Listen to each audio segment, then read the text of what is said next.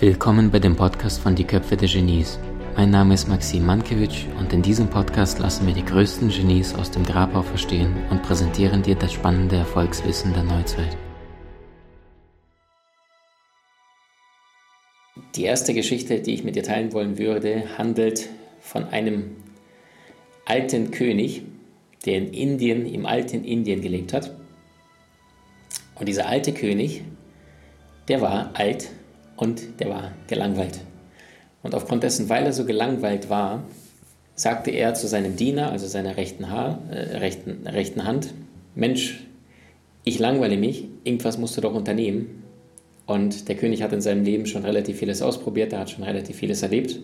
Und entsprechend groß war der Auftrag an den Diener des Königs, etwas zu bewirken, was der König noch nicht kennt und was ihn entsprechend äh, zum kreativen Erschaffen zur Freude bewegen würde. Also dachte der Diener lange nach und bat ihm zwei, drei Alternativen an. Und bei der dritten Alternative sagte der König, das ist es, das habe ich noch nicht probiert, das will ich ausprobieren. Was war die dritte Alternative? Es war ein Sternendeuter, zu Deutsch heutzutage Astrologe, den der König sich gewünscht hat zu sprechen. Was tun also? Wenn der König einen Astrologen oder einen Sternendeuter bestellt, dann kann es nicht irgendeiner sein, sondern dann muss es der eine sein. Gesagt, getan. Durchs ganze Land sind sie hin und her gereist, haben nach dem einen besonderen Sternendeuter gesucht und haben tatsächlich einen gefunden. Brachten ihn zum König ins Palast. Der Sternendeuter steht vor dem König im vollen Bewusstsein seiner Fähigkeiten.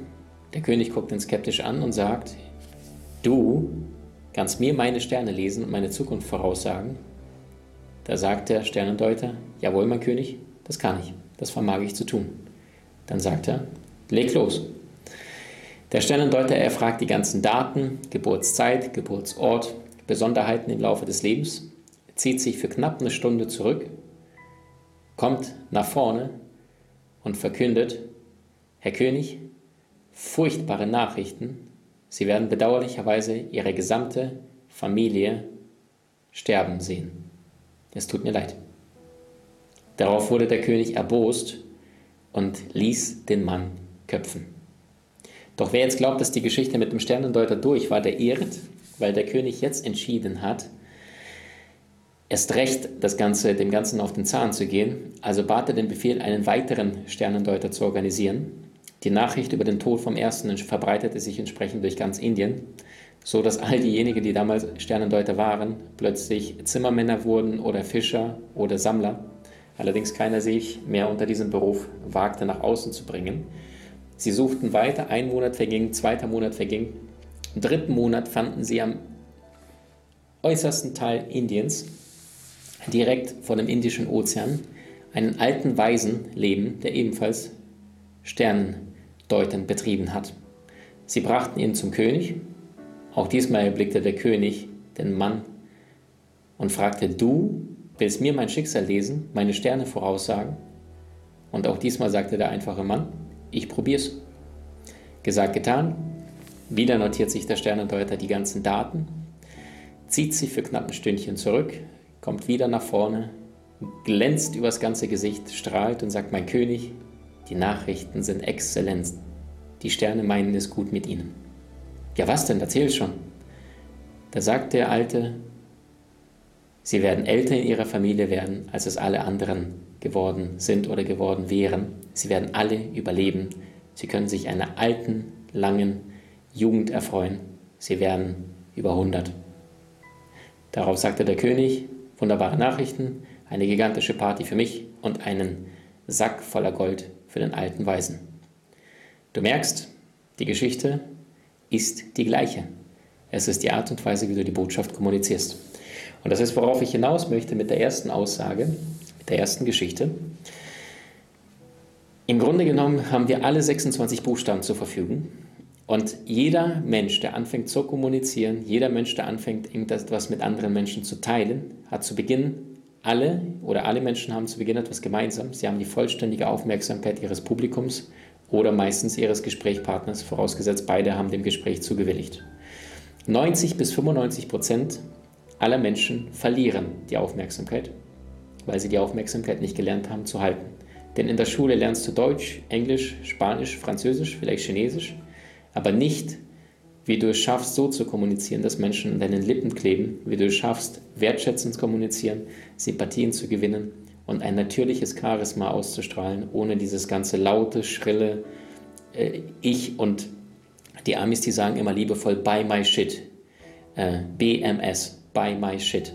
Und das heißt, wenn wir endlich realisieren, du bist hier nicht alleine auf diesem Erdball, ähm, du darfst zunächst einmal die Interessen der Menschen abholen und nicht ständig ich und meine Tüte, ja, meine Tüte ist die wichtigste und jeder muss von meiner Tüte kosten und ausprobieren und sehen.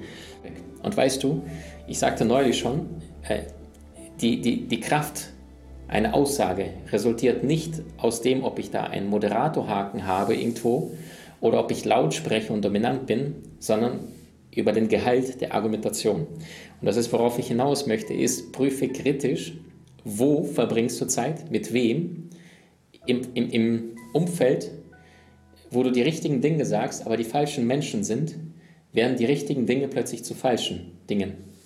Also das ist Fazit, Kommunikation ist alles. Und das ist, wenn ich einen Raum aufmache, wo Menschen reinkommen, wo es äh, Mehrwert gestiftet wird und jemand anderes Mehrwert gibt und ich mich aber im Ego angegriffen fühle, dass ich plötzlich nicht mehr der, der, der Top-Experte äh, des Raums bin, ähm, dann wird es ein bisschen eng. Punkt Nummer eins. Es ist eine wahre Geschichte von einem Mann, der in den Vereinigten Staaten lebt, in der kleinen Stadt namens Maine. Was ist bei dem Mann los? Er hat eine wunderbare Frau, er hat Kinder, einen gut bezahlten Job. Im Grunde genommen lebt er seine Berufung und er liebt es, was er tut. Doch immer erwischt er sich bei diesem Gedanken, jedes Mal, wenn er an der Tafel, an der Schultafel steht und immer wieder die gleichen Vorträge und die gleichen Inhalte vermittelt seit Jahren, dass er sich die Frage stellt, ist das wirklich alles? Ist das wirklich alles?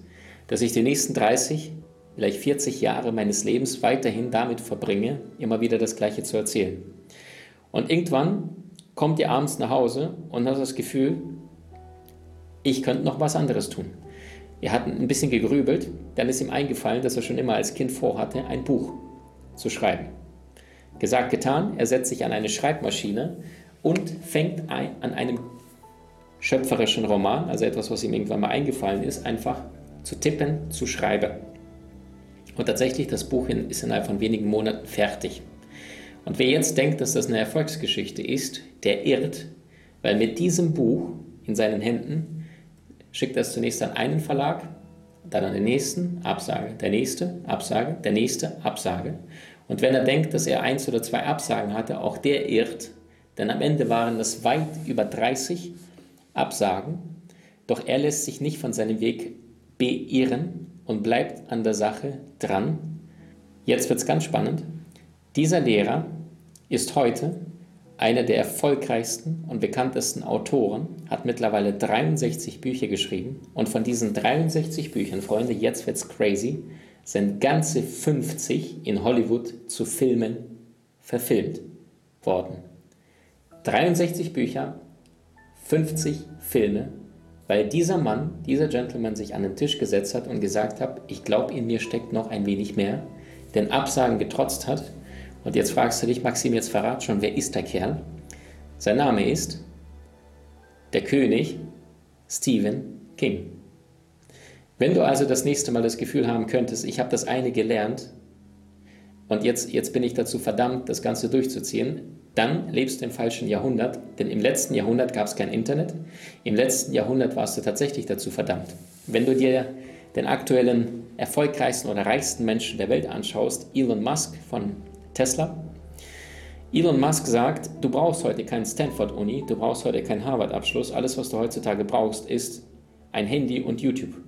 Auch eine schöne Geschichte von Elon Musk, ähm, war jetzt nicht geplant, die mir gerade spontan einfällt. Der ist ja ein Wahnsinniger und arbeitet mindestens 100 Stunden pro Woche. 100 Stunden pro Woche, rechne das mal durch. Also wenn er sieben Tage arbeitet, ich meine bei Tesla, die, da, da gibt es keinen kein Sonntag, sondern das machen andere Unternehmen nicht bei Tesla. Ähm, rechne mal durch, 24 mal 7 sind 140, 168, ne? Yes, passt. Ähm, 168 Stunden, das heißt, Davon arbeitet er in der Regel 100 pro Woche. Das ist meine Nummer. So, und eines Tages kam einer seiner Mitarbeiter zu ihm und sagt, Elon, es tut mir total leid, ich werde Vater, könntest du mir einen Nachmittag freigeben? Meine Frau wird mich jeden Moment anrufen, die erwartet das Kind.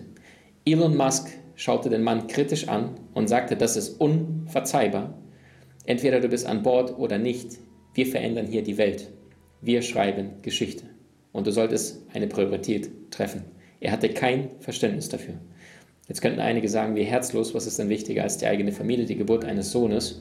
Wahrscheinlich haben auch die anderen recht. Worauf ich allerdings hinaus möchte, ist, mit welcher Leidenschaft, mit welcher Freude am Leben, mit welcher Begeisterungsfähigkeit, nicht unbedingt Verbissenheit, aber absoluten Leidenschaft gehst du an die Dinge ran.